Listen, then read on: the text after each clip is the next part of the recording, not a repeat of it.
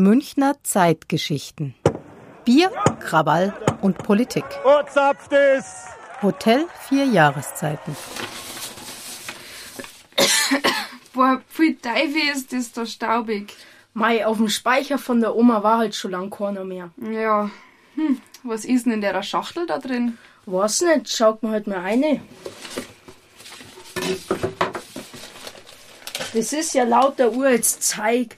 Ja, nur vorm Krieg. Sag mal her. Könnten wir das vielleicht für unser Geschichtsreferat hernehmen? Da sparen wir uns einen Haufen Arbeit. Ja, da schaut mal. Redaktionssitzung des Völkischen Beobachters am 15. Februar im vier Jahreszeiten. Sagt mir jetzt gar nichts. Sollen wir es einfach mitnehmen und googeln? Komm, gehen wir.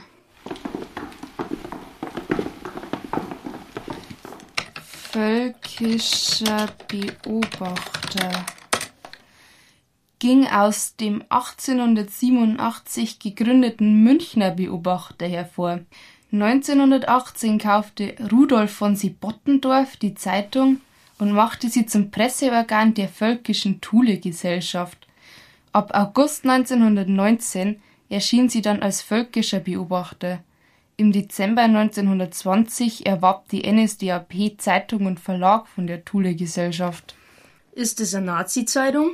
Ja, also da steht, das war so eine Zeitung vor die Rechten und die haben sich da alleweil in vier Jahreszeiten getroffen. Im vier Jahreszeiten? Ist es nicht so ein Nobelhotel? Ja, war damals schon eins, aber das war so ein Versammlungsort für die Rechten. So, Kameraden, jetzt kommen wir zur Sache. Was tun wir nächste Woche auf Titelseiten? Vorschläge? Ich würde sagen, dass mit der verdammten Jugendzuwanderung muss ja mal gescheit und nicht Leid gebracht werden. Nicht, dass wir nicht eh schon genug hätten. Jetzt kommen auch noch welche aus Polen und Russland daher. Doch nicht schon wieder. Sie sind schon eins unserer größten Probleme, aber deswegen müssen Sie doch nicht in jeder Ausgabe vorn drauf. Der Ausverkauf Deutschlands geht immer schneller voran und keiner merkt's. Fabriken, Bergwerke, Wälder und andere Besitzungen werden von ausländischen Gesellschaften aufgekauft und unsere angeblich so soziale Regierung sieht die Vorgänge nicht oder will sie nicht sehen. Na, geh weiter, das interessiert doch keine Sau.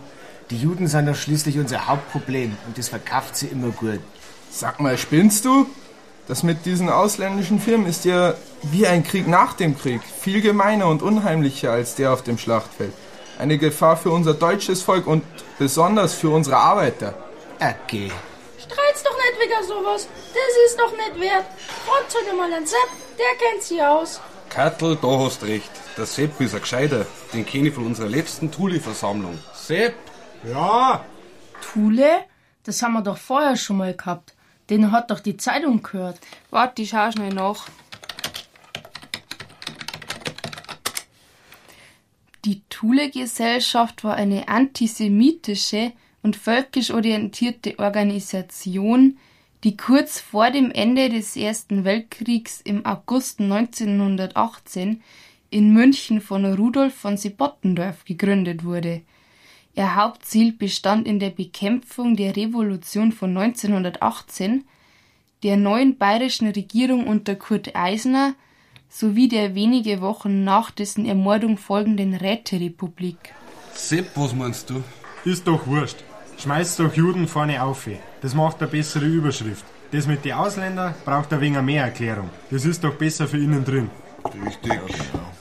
So, das hätten wir jetzt geklärt. Und was ist mit dem Rest? Sollen wir uns nicht einmal die ungeheuerliche Preistreiberei vornehmen? Stimmt. Da brauchst du ja bloß einmal die Eisenbahn anschauen. Da haben sie jetzt die Preise schon wieder erhöht. In zwei Jahren um über 300 Prozent.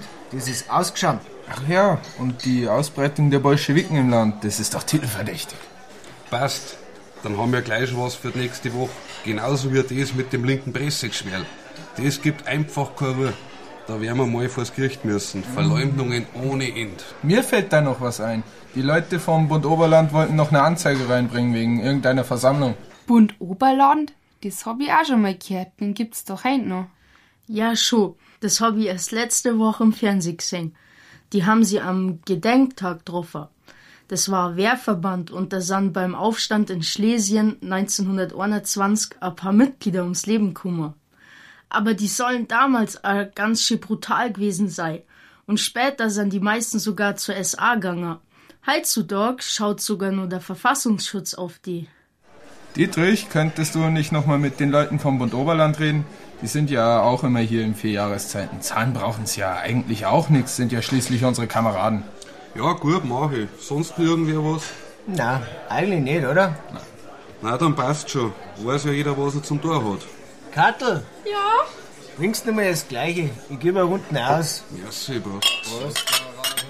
Ganz schön heftig, wie das damals war. Aber fürs Referat kann man schon einiges brauchen, meinst nicht? Ja, ich mein schon. Aber jetzt haben wir uns erst einmal eine kleine Pause verdient.